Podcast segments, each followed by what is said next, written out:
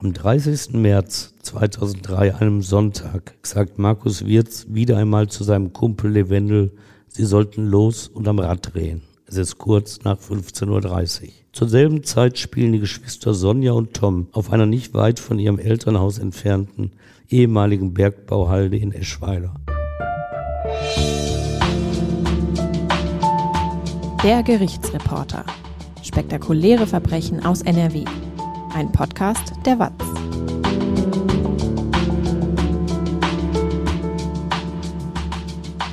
Hallo und willkommen zum Podcast. Ich bin Brinja Bormann und bei mir ist Stefan Wette.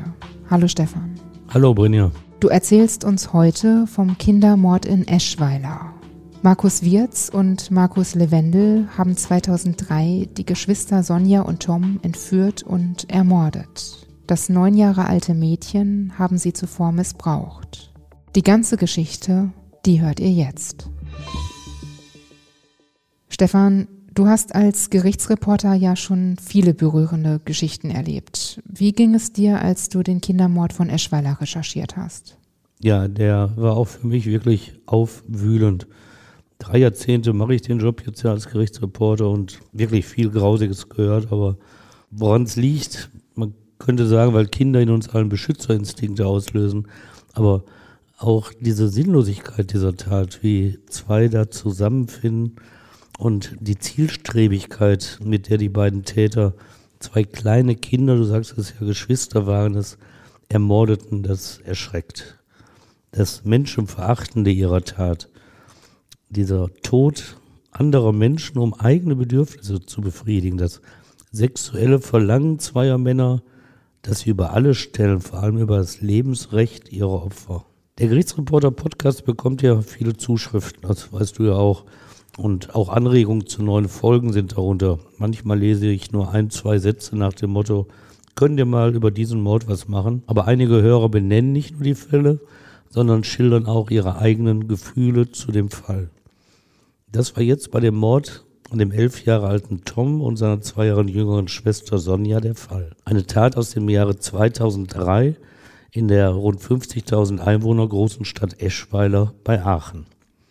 Podcasthörerin Martina bat uns um die Geschichte, bat uns um die Erinnerung an einen traurigen, brutalen Fall. Wer nach Superlativen sucht, um die Grausamkeit eines Verbrechens einzuordnen, der kann das gar nicht hart genug formulieren in diesem Fall. In Martinas Zuschrift bei Instagram wird das deutlich. Sie schreibt, die beiden Männer, die das getan haben, sind für mich mit die verabscheuungswürdigsten Kreaturen, die man sich vorstellen kann. Bis heute frage ich mich oft, wie erschüttert ich wohl wäre, wenn ich immer wüsste, was in den Menschen, denen man tagtäglich begegnet, vorgeht. Ein Kind vom Bekannten, so schreibt Martina weiter, hat mich mal gefragt, ob ich an Monster glaube. Ich habe natürlich Nein gesagt was soll man einem Kind da auch sagen, aber tief in mir drin denke ich immer, dass es sehr wohl Monster gibt. Nur erkennt man sie nicht, bis es zu spät ist und sie einem ihr wahres Gesicht zeigen. Sie leben mitten unter uns, als Menschen verkleidet. Ich muss dazu sagen, Martina ist keineswegs eine Scharfmacherin, im Gegenteil.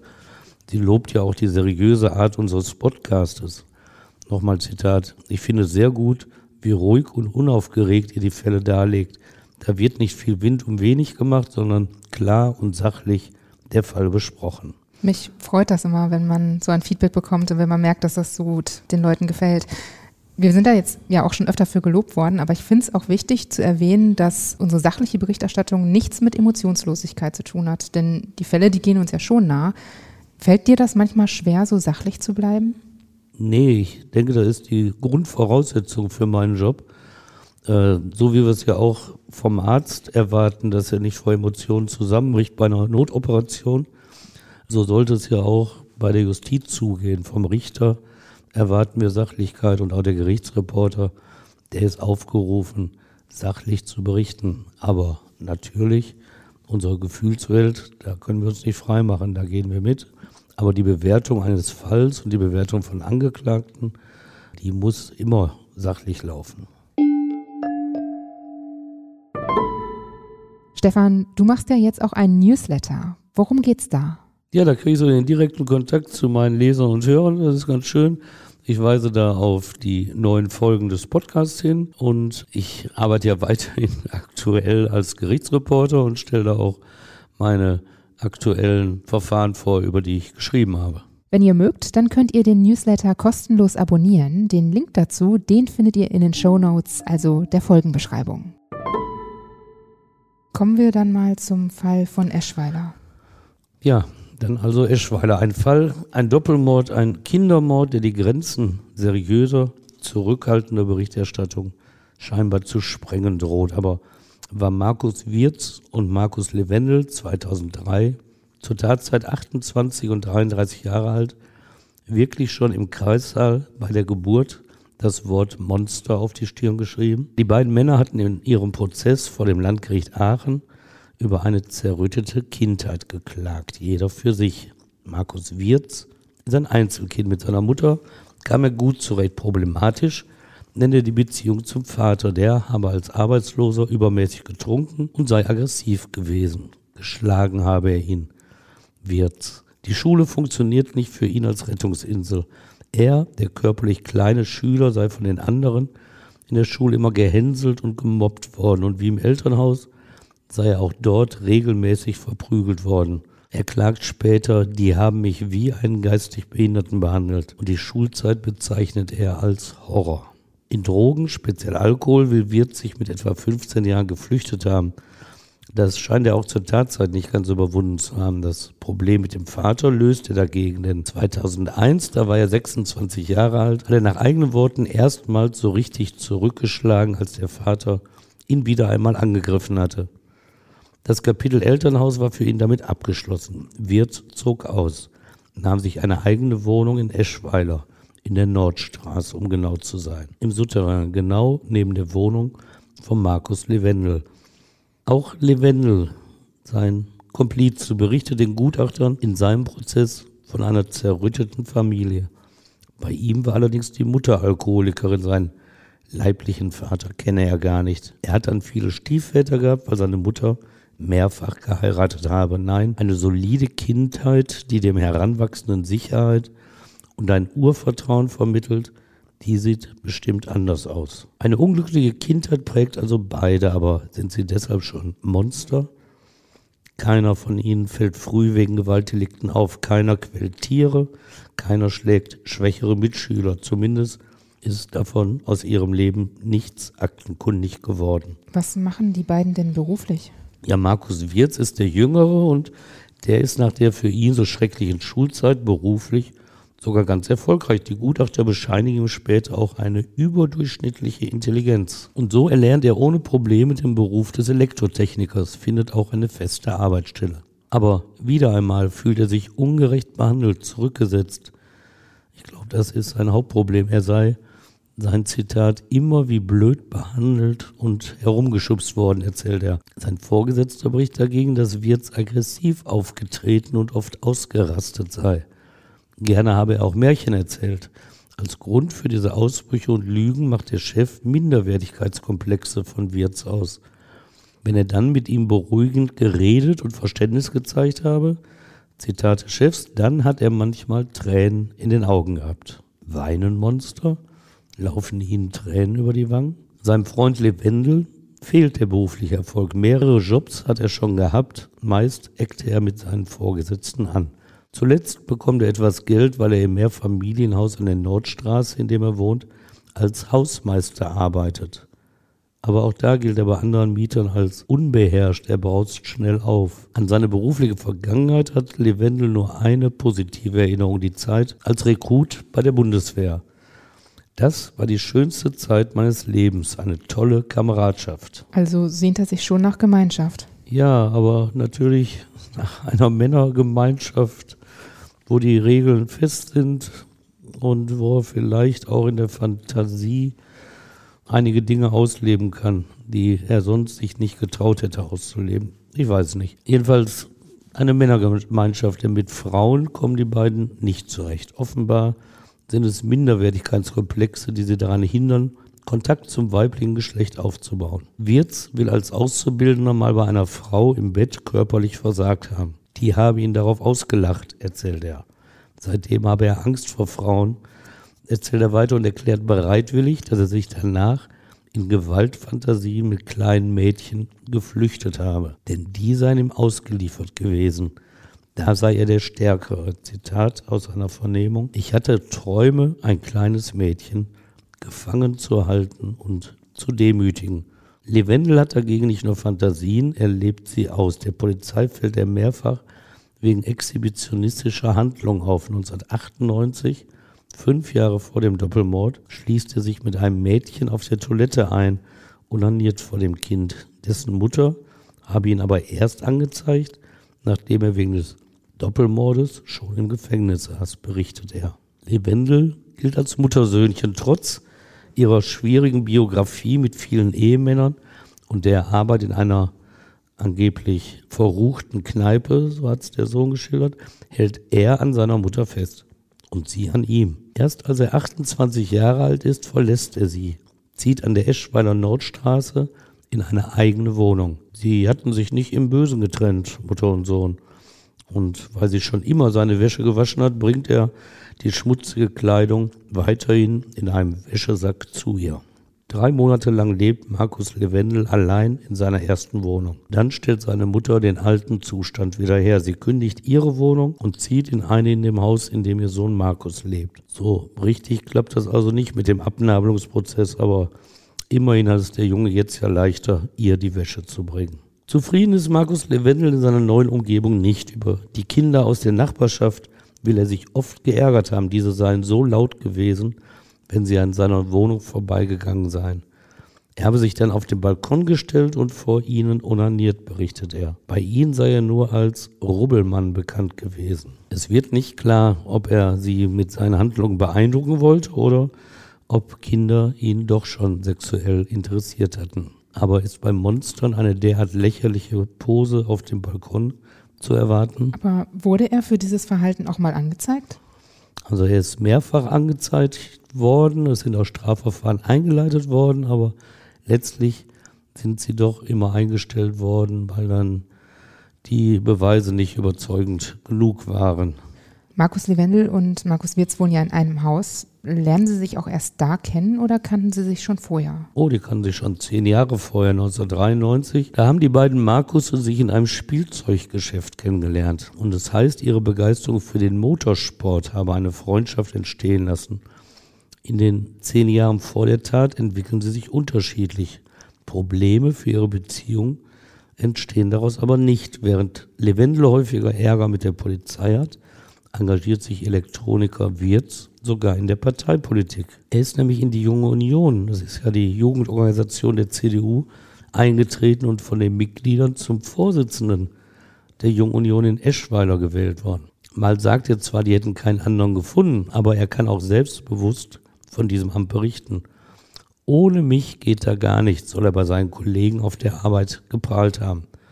Das hört sich nicht an, als hätten die ihn nur wie einen dummen Jungen behandelt, wenn er da so auftrumpfen konnte. Wenige Wochen vor dem Mord tritt er als Vorsitzender zurück. Er will damit Kritik an der Haltung seiner Parteivorsitzenden Angela Merkel üben, weil diese den Irakkrieg der USA befürwortet hatte. Hochmoralisch gibt sich der Doppelmörder bei diesem Thema in der späteren Vernehmung bei der Polizei. Er sagte, ihm fehle jedes Verständnis für amerikanische Ölinteressen Krieg zu führen. Immerhin müssten dann ja darunter Unschuldige leiden. Auch Freund Levendel ist offenbar ein politisch denkender Mensch. Markus Wirz sagt, Levendel sei ein durchsetzungsstarker Typ gewesen. Das habe ihm imponiert. Sogar geschäftliche Pläne hatten sie geschmiedet. So wollten sie eine Vermarktungsagentur für Motorsportler gründen, aber es blieb bei der Idee. Aber ganz so weit her war es mit dieser Durchsetzungsfähigkeit Levendels dann doch nicht.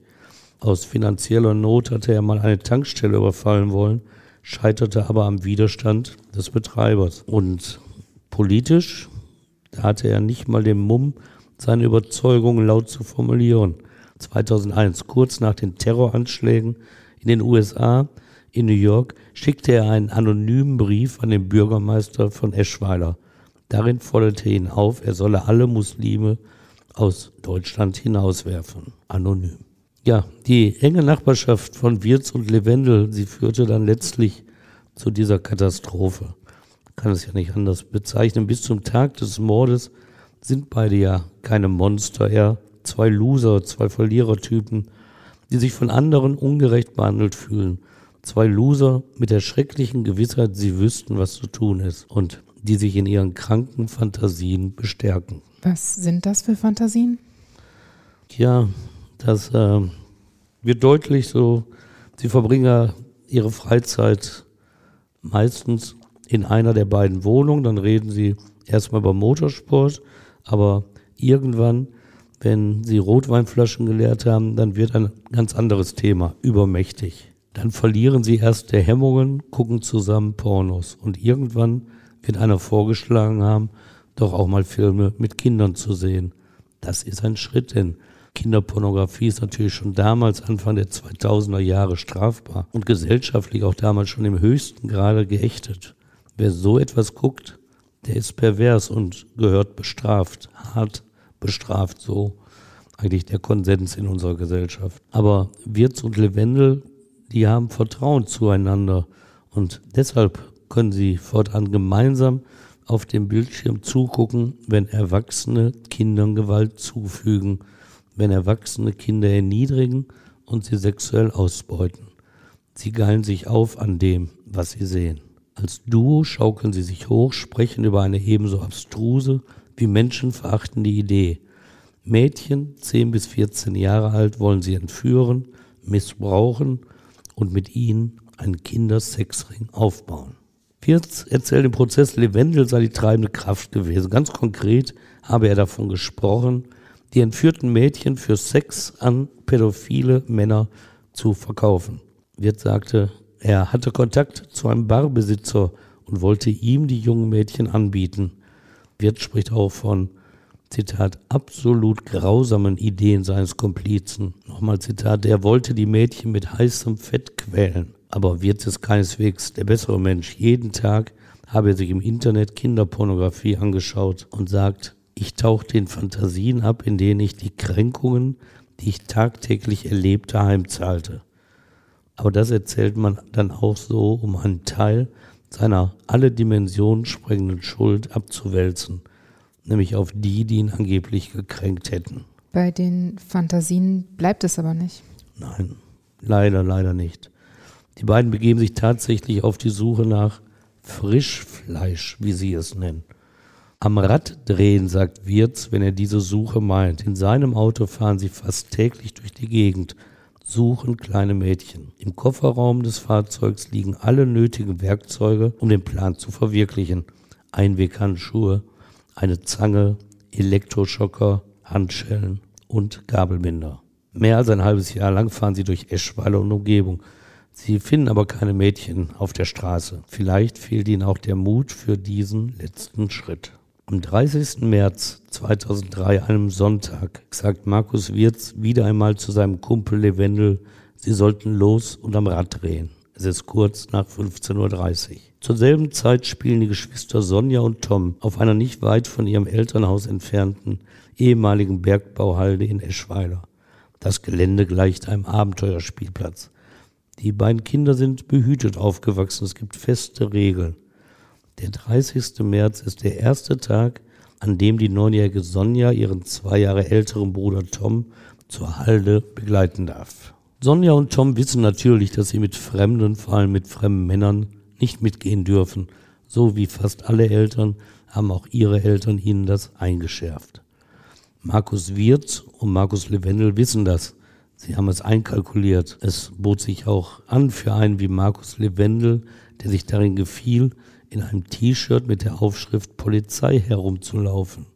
Denn das wird ihr Trick sein. Markus Wirz besorgt sich eine Polizeijacke, dann gehen sie wieder auf die Pirsch, so nennen sie es. Sie drehen am Rad. Dann sehen sie die Kinder, sehen ihre Chance, haben auf einmal den Mut, der sie zuvor immer verlassen hatte. Sie gehen zu den beiden, weisen sich mit Levendels Videothekenausweis als Polizisten aus. So leicht ist es. Levendel hat diese Szene in Gedanken schon oft erfolgreich durchgespielt. Aber so einfach ist es dann auch wieder nicht. Der Elektroschocker, mit dem sie die Kinder bewusstlos machen wollen, versagt wegen zu schwacher Batterien. Dann gelingt es ihnen aber doch, beide Kinder zu fesseln und zu knebeln. Also der Widerstand war da. Sie verstauen sie, man kann es kaum anders nennen, auf der Rücksitzbank. Sie fahren in der Gegend umher, weil es ihnen noch zu hell ist. Während der Fahrt steuern sie eine Tiefgarage an, lassen Tom aussteigen und packen ihn in den Kofferraum. Die Fahrt geht weiter. Sie landen auf einem Parkplatz in der Nähe ihres Wohnhauses. Sie ziehen Sonja eine Binde über die Augen, bringen sie in die Wohnung von Wirz und fesseln sie ans Bett. Wirz will die Neunjährige sofort vergewaltigen aber Levendel stoppt ihn. Hat er Mitleid bekommen? Nein, es war nicht Fürsorge dem Mädchen gegenüber. Nein, es ist der Plan, der kühles Vorgehen erfordert. Und darauf achtet Levendel. Denn zuerst muss der Junge weg, sagt Levendel. Wirtz berichtet später, sie hätten eben kein sexuelles Interesse an dem Elfjährigen gehabt. Also um seine Worte zu übersetzen, als überflüssig haben sie das Kind angesehen. Und Levendel formuliert es noch ein bisschen anders. Der muss weg, weil er seine Schwester nicht beschützt hat. Was für eine verlogene Begründung. Dass wir so einen direkten Einblick in die Gedanken der Entführer bekommen, dass wir diese Zitate hören, die während der Entführung und der Morde gesagt wurden, das liegt an Markus Levendel.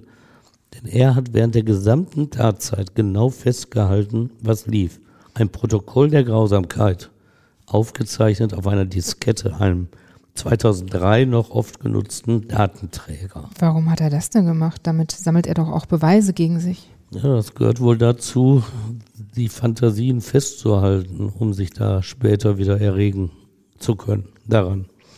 Und man muss auch voller Verwunderung sagen, ohne ihn wäre die Polizei nie darauf gekommen, dass es diese Diskette gab, dass es diesen Einblick in die Welt der Entführer und Mörder gab. Denn Levendel hatte die Diskette außerhalb seiner Wohnung versteckt, verborgen in einem Altkleidercontainer, den die Polizei natürlich nie durchsucht hätte. Aber Levendel gab ihr den entscheidenden Tipp auf diese Diskette. Warum offenbarte er diese schrecklichen Details? Im Prozess vor dem Aachener Landgericht hielt Staatsanwalt Albert Balke seine Emotionen nicht mehr zurück, wenn auch in einem anderen Zusammenhang. Er sagte, wollen Sie als Monster in die Kriminalgeschichte eingehen? herrschte Herr Levendel an. Und vielleicht ist das die Erklärung dafür, dass er der Polizei den Tipp gab, wo seine Aufzeichnungen sind. Und der dürfte auch gar nicht groß widersprochen haben, diesem Monstervorwurf. Denn von ihm ist auch, also von Levendel ist auch der Satz überliefert, dass er mal ganz groß rauskommen wolle. Das hat Wirz uns erzählt. Das sind so Größenwahnfantasien eines Verlierers, die im schlimmsten Fall damit enden, andere Menschen leiden zu sehen, sie zu quälen, sich das Recht zu nehmen, ihr Leben auszulöschen. Mal groß rauskommen mit einem Verbrechen, weil man es eben anders nicht schafft. Der Junge muss weg. Das Schicksal der beiden Kinder ist mit diesem Satz besiegelt. Es ist für den Beobachter solcher Kriminalfälle immer wieder erschreckend, mit welch kalter Logik die Täter den Tod eines anderen Menschen begründen und verwirklichen. Heinrich Funken, der Chef der Aachener Kripo damals, hat diese Gefühlskälte erschüttert. Er sagte, das war das Furchtbarste, was ich je erlebt habe. Auch Staatsanwalt Balke.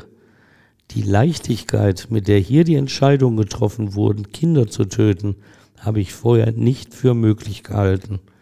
So die Worte eines erfahrenen Staatsanwaltes. Dabei Markus Wirz wäre wahrscheinlich nie zum Mörder geworden, Markus Levendel auch nicht. Zumindest nicht alleine. Doch als Duo steigern sie sich in ihre Todesfantasien. Sie leben jetzt in einer Welt, die kein Mitleid mehr zulässt. Was ist ein Menschenleben wert, was ein Kinderleben, wenn man verhindern will, dass die Polizei einem auf die Spur kommt? 175 Polizisten und Freiwillige suchen bereits nach den Kindern. Was haben Sie vor? Ja, das, was Levendel gesagt hat. Der Junge muss also weg. Und weil Levendel selbst keinen Führerschein hat, muss Wirz ihn wegfahren und töten. Klar ist, dass der elfjährige Tom nicht in der Nähe der Wohnung von Levendel und Wirz ermordet werden soll. Die beiden sprechen übrigens auch nicht von Mord. Sie sagen, Tom müsse entsorgt werden. Wirz fährt los. Den gefesselten Jungen im Kofferraum. Der ahnt, was die Entführer mit ihm vorhaben. Er tritt mit den Füßen immer wieder gegen das Autoblech, aber keiner draußen auf der Straße wird aufmerksam. Es fällt wirklich schwer, sich in diese Situation hineinzubegeben, sich diese Situation vorzustellen. Der Kripobeamte, der Wirz vernommen hat, versucht es. Er schildert, dass Wirz auf dieser Fahrt seine Mutter anrief. Er habe ihr gesagt, dass er doch nicht mehr bei ihr vorbeikomme, um sein Essen abzuholen. Dem Polizisten schaudert es noch während seiner Aussage vor Gericht. Er sagt, in einem solchen Moment mit einem in Todesangst strampelnden Jungen, dass das zusammen in einen Kopf passt. Wirz telefoniert während der Todesfahrt nicht nur mit seiner Mutter. Immer wieder ruft er seinen Komplizen Levendel an, will wissen, was er unternehmen muss, dass der Junge nicht mehr gegen das Blech tritt. Levendel drängt nur, Wirz solle endlich Schluss machen mit dem Kind. Langsam steuert Wirz den Parkplatz Mückenloch an. Er holt den gefesselten Jungen aus dem Auto. Er zieht ihm eine Plastiktüte über den Kopf.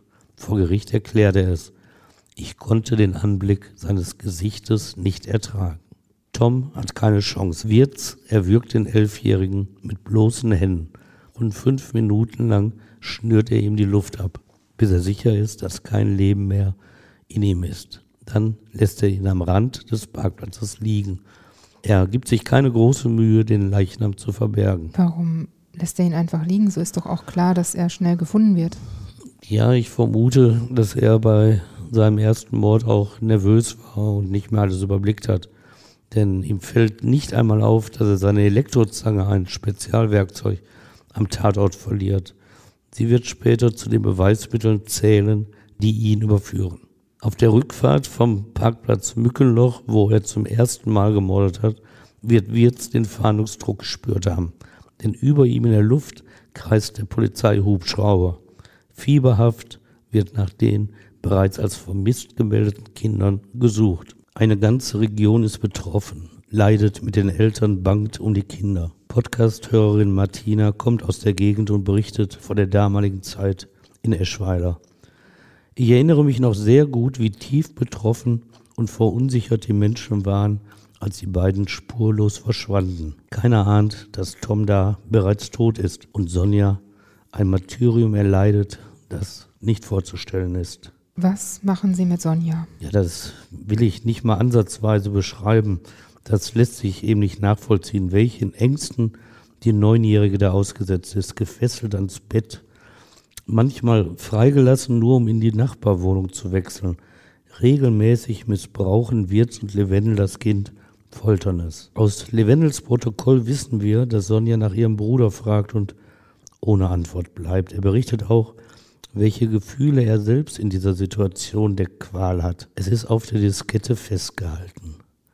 Der absolute Wahnsinn, so beschreibt Levendel die Zeit mit dem Mädchen. Auch Wirz, der sich doch in jedem Lebensabschnitt ungerecht behandelt gefühlt hat, verfügt nicht über die Fähigkeit, das Leid eines anderen Menschen, eines Kindes an sich heranzulassen.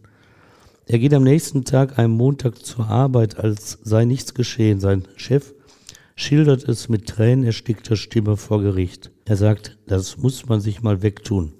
Der bringt da die Kinder um und kommt am nächsten Tag zur Arbeit.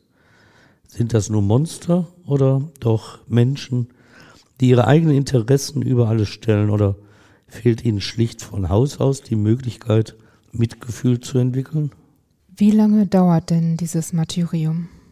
Tja, dieser absolute Wahnsinn, von dem Levendel geschwärmt hat, er dauert nicht einmal 24 Stunden, obwohl für die Kleine ist das natürlich eine unvorstellbar lange Zeit.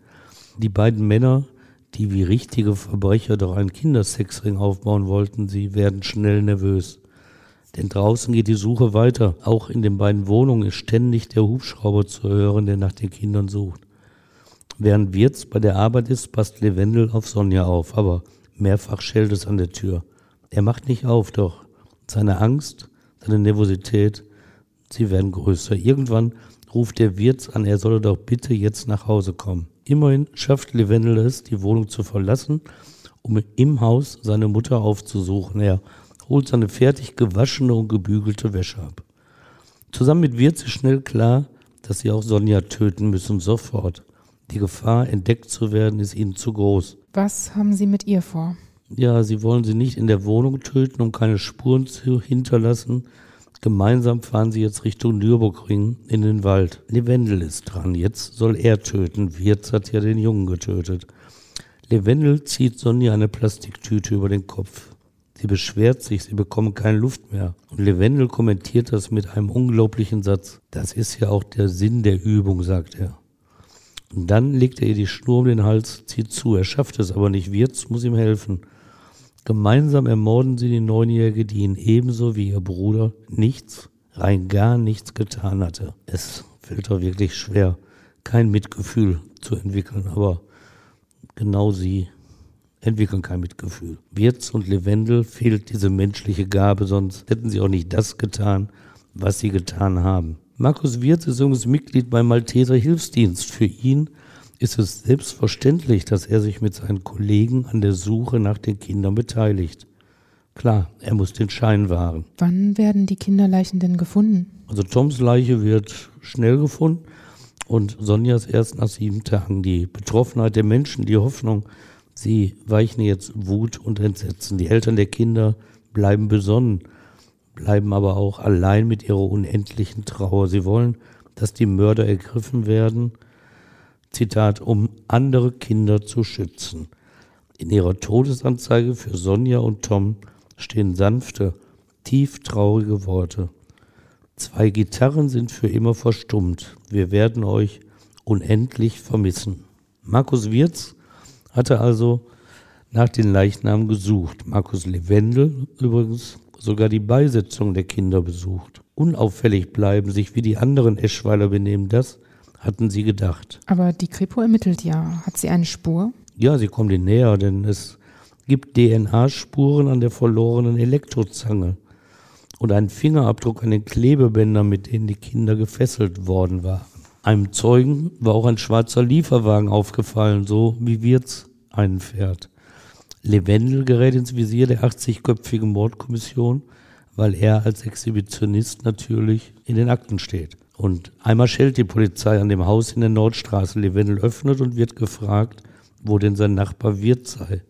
Er antwortet ausweichend. Für die beiden ist dieser Besuch aber das Signal, ins Ausland zu gehen. Der Boden in Eschweiler ist ihnen zu heiß geworden. Sie fahren nach Frankreich. Es ist der 14. April, zwei Wochen nach den Morden. Levendel, er will seine Mutter nicht im Ungewissen lassen, schreibt ihr einen Abschiedsbrief.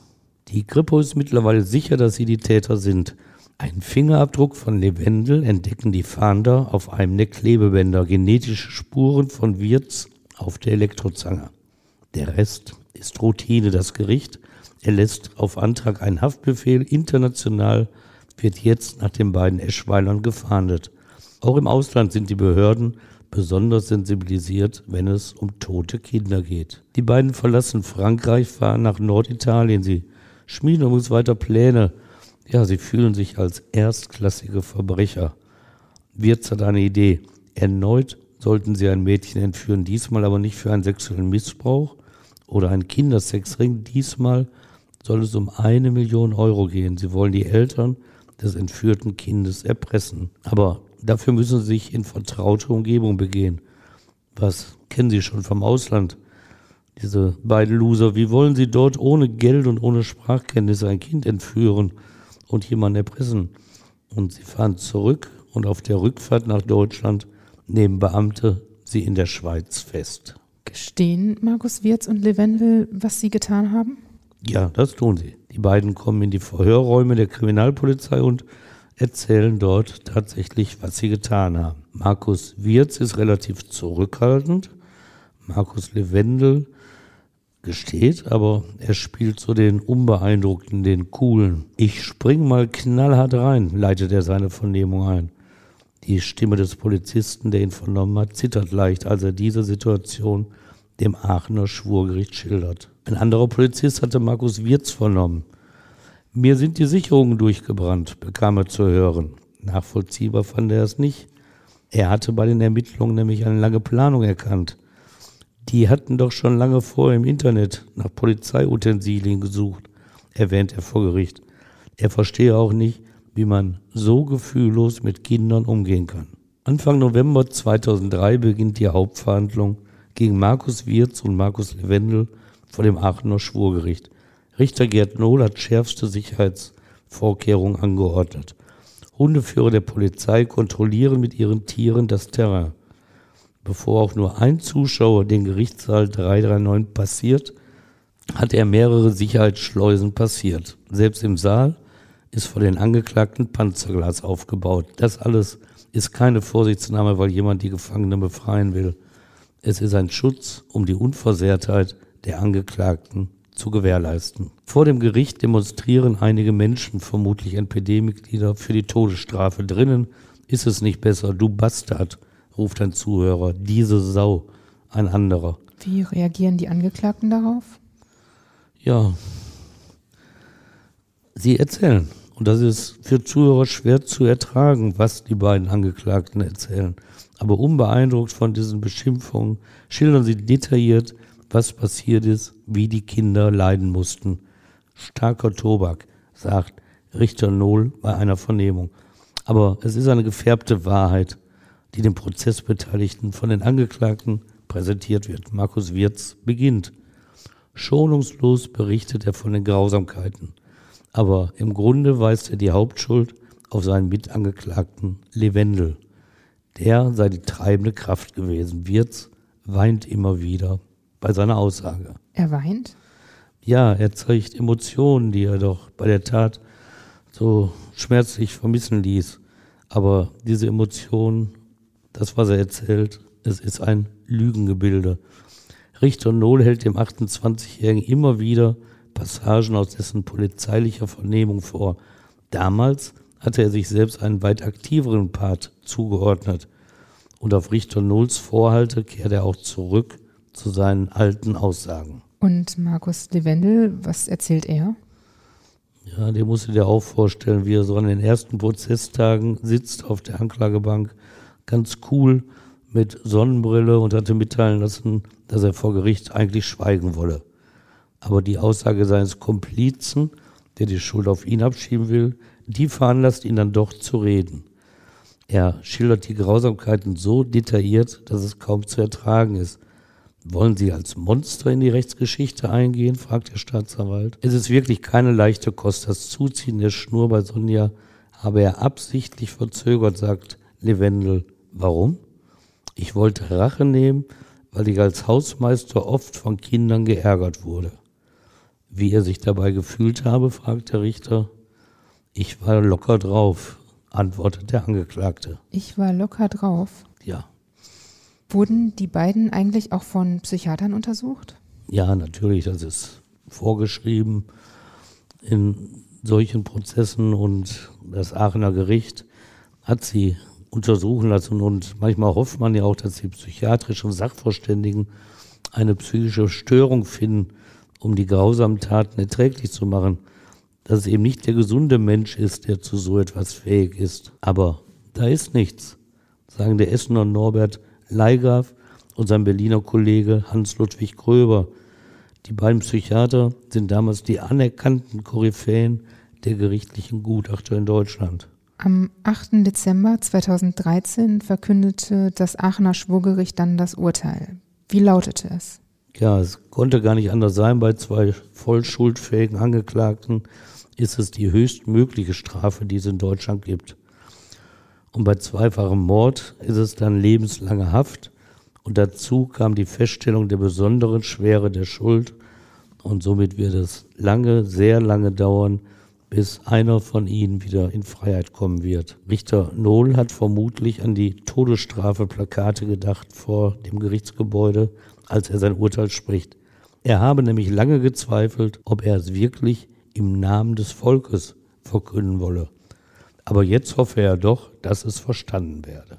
Richter Nohl ließ jede richterliche Zurückhaltung vermissen. Er sagte, das Urteil ist vielleicht schlimmer als die Todesstrafe. Ich gehe davon aus, dass das, was Sie in den folgenden Jahren erwartet, schlimmer sein wird als der Tod. Sie werden im Gefängnis als Kindermörder und Kinderschänder auf der untersten Stufe stehen. Stefan, danke, dass du uns vom Kindermord in Eschweiler erzählt hast. Ja, das habe ich gemacht, auch wenn es natürlich emotional ein schwieriges Stück ist. Und bei euch bedanke ich mich fürs Zuhören. Ich freue mich, wenn ihr auch beim nächsten Mal wieder dabei seid. Bis dann. Ja, bis dann und macht's gut.